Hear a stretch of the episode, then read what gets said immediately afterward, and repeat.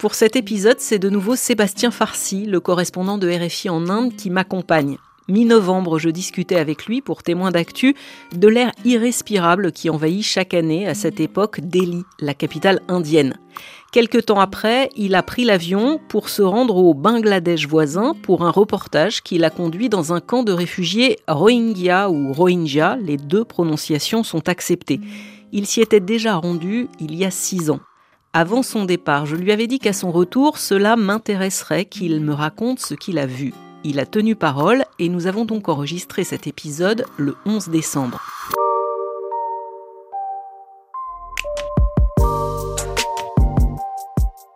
Avant de le retrouver sur mon moteur de recherche sur Internet, j'ai tapé Cox's Bazar. C'est le nom d'un des plus grands camps de réfugiés au monde. Faites le test, j'ai même recommencé plusieurs fois parce que les premières choses qui s'affichent, ce sont des images de bateaux et de plages. En fait, l'endroit, c'est une station balnéaire réputée du Bangladesh. L'envers du décor, ce sont donc plus d'un million de personnes installées dans des camps, il y en a une trentaine, qui sont gérés par les Nations Unies. Les hommes et les femmes qui y vivent ont fui la Birmanie où leur ethnie est persécutée par la junte au pouvoir qui refuse de leur reconnaître le moindre droit.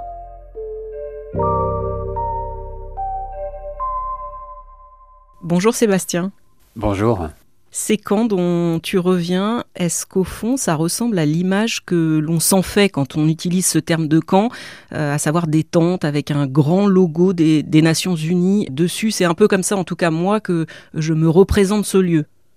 Ça a beaucoup changé en fait depuis euh, six ans maintenant que euh, ces Rohingyas sont installés au sud du Bangladesh. Cette image de camp de réfugiés démunis, c'était ce qui était le cas il y a six ans quand moi j'y suis allé au début.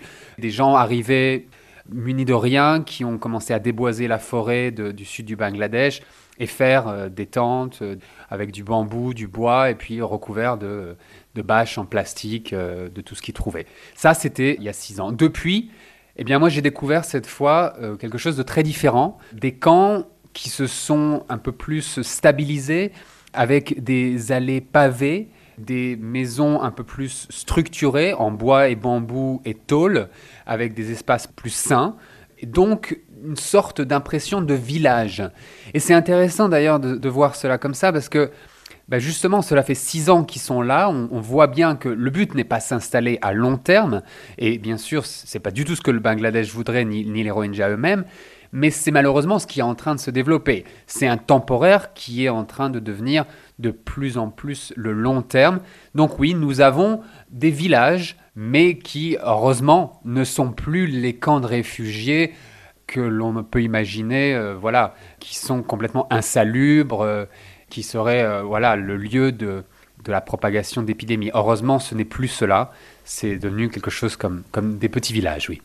Il y a, je crois, 34 camps. Est-ce qu'ils forment tous une même entité? Est-ce qu'ils sont euh, collés les uns aux autres? Il y a en effet 34 euh, camps, c'est comme ça qu'ils sont numérotés, euh, de 1 à une trentaine, puis il y a plusieurs nomenclatures pour les définir par, par les Nations Unies. C'est toute une bande de kilomètres et de kilomètres de terre qui sont alignés le long d'une grande route qui longe la côte du sud du Bangladesh à la frontière quasiment avec la Birmanie que ces Rohingyas ont fui. Il y a aussi une île qui a été créée par le Bangladesh pour accueillir d'autres Rohingyas, mais là, il y a très peu de, personnes qui y vivent. Mais sinon, ce sont vraiment ces camps collés les uns aux autres sur des kilomètres et des kilomètres. Donc il faut avancer en voiture et puis on rentre dans un des camps par une barrière où là il y a un contrôle de la police euh, du Bangladesh. C'est à peu près le seul contrôle qu'on trouvera. Hein. Les visites qu'on pourra faire, on rentre par une barrière, un contrôle, savoir qui on est pour savoir voilà les entrées et les sorties. Puis à l'intérieur, on avance dans ces allées. Euh, de maisons, de, petits commerces, de mosquées, de distribution de nourriture, les enfants qui jouent euh, partout. Donc cette ébullition, vraiment, parce qu'on parle de un million de personnes qui vivent agglutinées les uns à côté des autres dans ces camps, et puis on peut passer euh, d'un camp à un autre à l'intérieur de ces ruelles en quelque sorte. Donc c'est vraiment des, distinctions administratives, mais une fois qu'on est à l'intérieur d'un camp, on passe de l'un à l'autre sans vraiment s'en rendre compte. Euh, camp 1, camp 2, camp 9.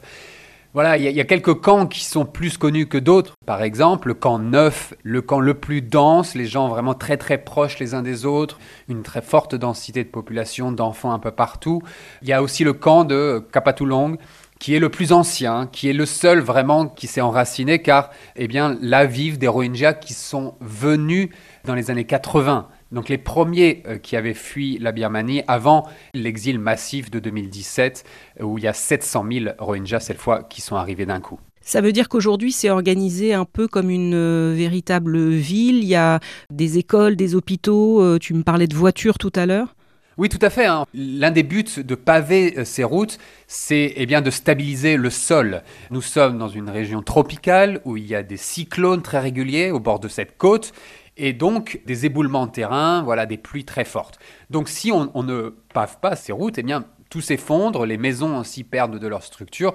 Donc c'était très important bien sûr de stabiliser. Et, ces routes pavées, du coup, permettent aussi le transport de charges ben, de tout le riz.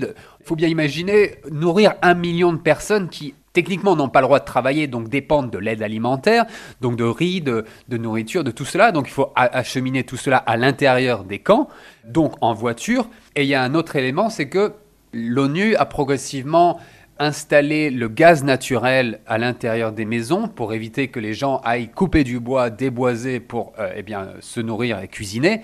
Donc le gaz naturel arrive et est distribué par bonbonnes. Donc ces bonbonnes doivent arriver par camion. C'est quand même très difficile de transporter toutes ces bonbonnes dans des camions si le sol n'est pas stable quand il pleut. Et oui, on a affaire à des vrais villages où il y a, tout euh, un écosystème euh, très précaire. La mosquée, euh, la distribution alimentaire, des hôpitaux surchargés et surdemandés et puis des petits centres d'éducation. On n'a pas vraiment affaire à des écoles. L'UNICEF n'a pas le droit d'utiliser le mot école. C'est tout un débat. Et encore, il n'y a pas d'école secondaire très poussée. Donc, pour l'éducation, bah, c'est encore très très précaire. Donc, on a affaire à un village peut-être, mais un village qui est malheureusement déshérité. Euh, déshérité mais euh, connecté, je crois. Euh, c'est vrai que quand on a préparé cet épisode, puisqu'on prépare quand même un peu ces, ces entretiens, je t'avais posé la question de savoir si ces réfugiés étaient connectés au monde à l'aide de portables, et tu m'as répondu oui. Oui, d'ailleurs c'est très important hein, parce que d'abord il faut savoir que euh, la moitié de la population euh, rohingya de ces camps a moins de 18 ans, donc on a affaire à une population très jeune qui est bien sûr avide d'être connectée. Et oui, ils ont des portables et ils ont surtout des connexions téléphoniques pour utiliser ce Internet sur ces portables. C'est un peu tout le paradoxe et c'est l'un des exemples qui montre qu'on est vraiment dans euh, une zone grise, dans un système qui n'est pas complètement facile à contrôler. En fait, le Bangladesh n'autorise pas les Rohingyas à avoir des connexions téléphoniques. Or, un tiers au moins de la population qui vit dans ces camps, donc 300 000 personnes, ont des connexions téléphoniques les agences de l'ONU me disaient bah, bah oui, ils sont connectés, comment ils font? Ils, sont obligés de passer par des prête-noms pour euh, obtenir une carte SIM, parce qu'ils n'ont pas de carte d'identité bangladaise, donc ils ne peuvent pas voilà, obtenir cette carte SIM, c'est interdit pour eux.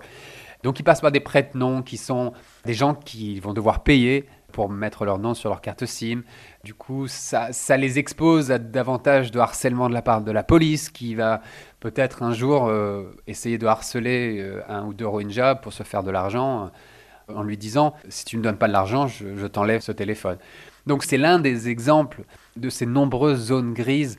On voit bien que les autorités bangladaises essayent de contrôler la population rohingya, de ne pas leur donner trop d'accès euh, au téléphone, à l'éducation, ne pas leur donner trop d'accès au travail pour pas être envahis par ces réfugiés, mais, mais en fait, euh, c'est la débrouille à tous les niveaux pour que ces Rohingyas puissent s'en sortir, qu'ils puissent avoir une vie normale. Justement, tout à l'heure, bon, tu m'as décrit euh, le camp visuellement. Il y a six ans, à ton retour, dans tes reportages, tu avais employé, je suis allée les réécouter, deux mots qui étaient euh, lutte et survie, deux mots qui sont forts. Est-ce qu'aujourd'hui, puisque euh, tu es en plein montage de, ton nouveau grand reportage, est-ce que tu vas employer les mêmes mots? La survie, peut-être pas, parce que comme je le décrivais, euh, on a dépassé le stade de la survie alimentaire, de comment passer d'un jour à l'autre, comment se nourrir. C'était vraiment le cas au début où on voyait les gens bah, déjà on était en pleine période de mousson, on voyait les gens euh, envahis, euh, voilà, ils étaient débordés, traumatisés, euh, à peine de quoi manger, les agences arrivaient à peine pour les nourrir. Donc on était vraiment dans une situation de crise humanitaire. Aujourd'hui, on n'est plus dans une crise humanitaire, on n'est plus dans la survie. En effet, l'alimentation arrive régulièrement. Ils savent qu'ils pourront plus ou moins manger. Quoique, les dons des, donateurs occidentaux ou internationaux euh, au Rohingya diminuent énormément et euh, les rations alimentaires ont diminué d'un tiers cette année. Chaque Rohingya, aujourd'hui a le droit à 8 dollars par mois de rations alimentaires. C'est rien du tout, c'est 30 centimes d'euros euh, par jour. Donc déjà, bon, on n'est plus dans la survie, mais on voit bien que c'est quand même précaire. Par contre, on est toujours dans la lutte. La lutte, elle est pas forcément pour la survie, mais elle est pour l'existence. Parce que ces Rohingyas, aujourd'hui, ils cherchent ne pas être oubliés d'abord. On voit bien que les donateurs, ils ont d'autres crises à financer, donc on oublie de plus en plus les Rohingyas. C'est devenu une crise qui est installée, qui est vieille. Et ça, ça leur fait peur. L'essentiel de la population a moins de 25 ans, donc bon, ils veulent pas euh, grandir dans, ces camps, enfermés dans ces quelques kilomètres carrés. ils n'ont pas le droit d'en sortir, ils n'ont pas le droit de travailler, ils n'ont pas le droit d'aller à l'université. Qu'est-ce que c'est leur avenir aujourd'hui? Qu'est-ce que c'est leur futur? De quoi ils peuvent rêver? Comment ils se projettent justement? Parce que je crois que c'est ça qui t'intéressait, c'était de savoir euh, aussi comment euh, les jeunes vivaient dans ces camps. Leur projection, c'est laquelle aujourd'hui? Elle est très difficile leur projection. Moi, je trouve dans leurs yeux beaucoup d'espoir, malgré tout, mais ils ont du mal à l'alimenter, cet espoir. Ils n'ont surtout pas le droit de travailler. Le Bangladesh leur interdit le droit de travailler pour gagner de l'argent en dehors des camps, pour justement ne pas rentrer en compétition avec les, les Bangladais sur le marché du travail. Donc, techniquement, ils n'ont pas le droit de, se créer une carrière, de rêver. Donc, le seul avenir qu'ils puissent avoir, c'est d'apprendre l'anglais. Ils apprennent l'anglais très très rapidement dès qu'ils peuvent pour travailler dans les ONG, finalement. Ces mêmes ONG qui leur vient en aide. Donc, c'est un espoir comme un autre. Mais ce n'est pas un avenir en tant que tel qui est formidable parce que eux, ce qu'ils veulent, c'est pouvoir sortir des camps, pouvoir avoir une vie décente. En fait, je pense que la vraie question aujourd'hui, c'est celle de l'existence. Qu'est-ce que c'est d'être Rohingya aujourd'hui? On leur a nié cette existence, cette nationalité en Birmanie. On a fini par les rejeter, les chasser, les tuer. Et aujourd'hui, ils sont là, dans un entre-deux. Ils n'ont pas le droit de sortir au Bangladesh. Ils sont plus en Birmanie, cette terre qu'ils appellent toujours leur terre d'origine, où ils veulent revenir. Mais euh, c'est de plus en plus difficile pour eux de voir la sortie de ces camps. Et je pense que c'est là tout le débat existentiel euh, qui se pose à eux, à cette jeunesse qui cherche à témoigner, qui témoigne très fortement. Il y a des photographes, il y a des conteurs, il y a beaucoup de témoignages qui sortent, un, vrai désir de, communiquer pour ne pas être oublié, et puis un désir de s'inventer aussi une vie et un futur. Euh, tu dis ils veulent revenir et s'inventer un futur. Il y en a beaucoup qui sont finalement euh, nés dans ces camps aussi. Euh, ça veut dire qu'ils n'ont pas connu leur état en Birmanie. Ils ont vraiment envie d'y retourner ou c'est juste une image d'un récit qu'on leur a fait? Il y en a beaucoup qui sont nés dans ces camps, alors ils ont 6-7 ans. Ceux qui sont arrivés dans les années 80, eux, ils ont 30 ans, j'en ai, j'ai parlé avec certains, ils ont des enfants qui sont nés dans ces camps. Donc en effet, il y a de plus en plus d'enfants et de jeunes qui n'ont jamais connu vraiment leur Birmanie euh, natale, mais ça reste leur récit. Il y a un musée par exemple euh, qui a été euh, créé par l'ONU, un musée de la civilisation, en tout cas de la culture rohingya, pour leur montrer aussi ce que c'est leur culture. Parce qu'en effet, cette culture, elle est en train de s'oublier. J'ai été assez frappé de voir dans ce musée, par exemple, euh, il y avait des chaises, des, meubles. Voici ce que sont vos meubles d'origine, votre tradition. Ça allait jusqu'aux plus petits détails. Et c'est vraiment effrayant de voir ça dans un musée. Ça veut dire vraiment qu'on a affaire à une civilisation, à une culture qui est en train de se perdre et qu'il faut muséifier. Donc euh, il y a en quelque sorte, bien sûr, une bataille contre l'oubli qui se joue aussi dans les écoles où on voit les plus âgés essayer d'enseigner la langue rohingya, la culture rohingya ou, l'éducation en général aux plus jeunes.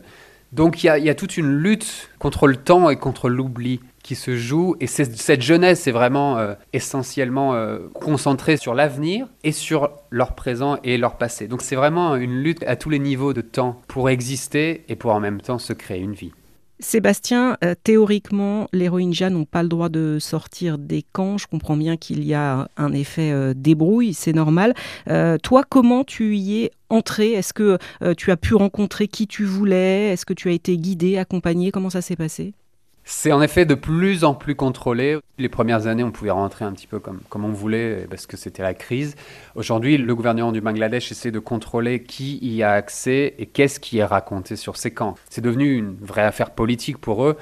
Donc on est obligé d'avoir un permis qui est donné par le gouvernement, qui met beaucoup de temps à être obtenu et qui est obtenu grâce au soutien d'agences euh, humanitaires comme l'ONU, et c'est en l'occurrence l'ONU qui m'a permis de, de, rentrer. Donc ça me donne une vision pas complètement libre, mais pas complètement biaisée, ça reste l'ONU, ils essaient d'avoir une mission assez objective.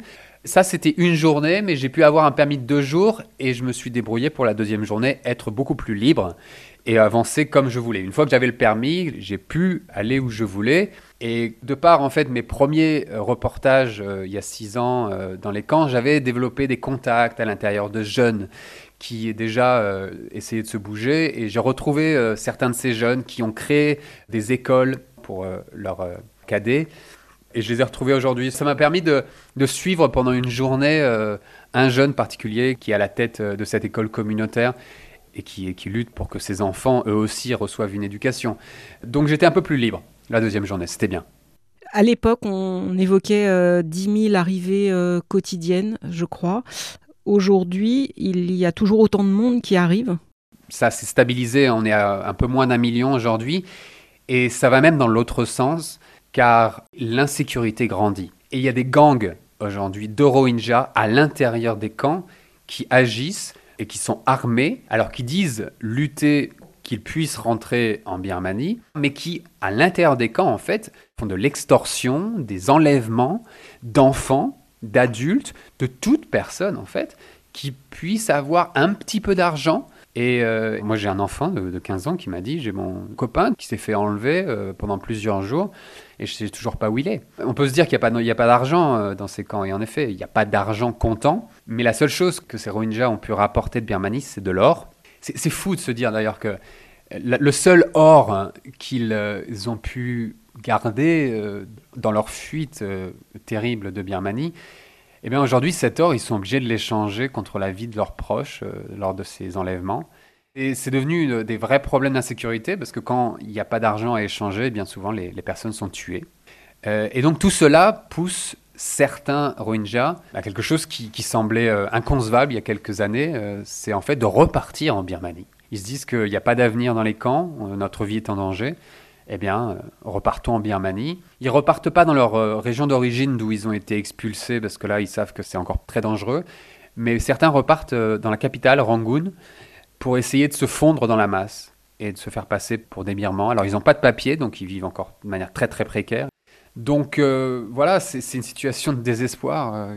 Et il y en a d'autres, euh, et on l'a vu ces dernières semaines, qui, au lieu de partir en Birmanie, partent vers la Malaisie. On a vu dernièrement des dizaines et des dizaines d'autres qui arrivaient en Indonésie, où euh, là, ils essayent de trouver euh, asile dans ce pays musulman, où ça pose d'autres problèmes. L'Indonésie, maintenant, les repousse également. Donc on voit vraiment leur désespoir grandir et leur volonté ben, de trouver euh, de nouvelles terres d'accueil. Et on comprend bien au travers de ton récit les mots euh, lutte, survie et, existence. Merci beaucoup Sébastien d'être euh, venu me raconter tout ça dans Témoins d'actu. Merci beaucoup. Et bien sûr, dès que le grand reportage de Sébastien sera publié, vous pourrez le retrouver sur le site de RFI. Je mettrai le lien dans la page dédiée du podcast de témoins d'actu. À très vite.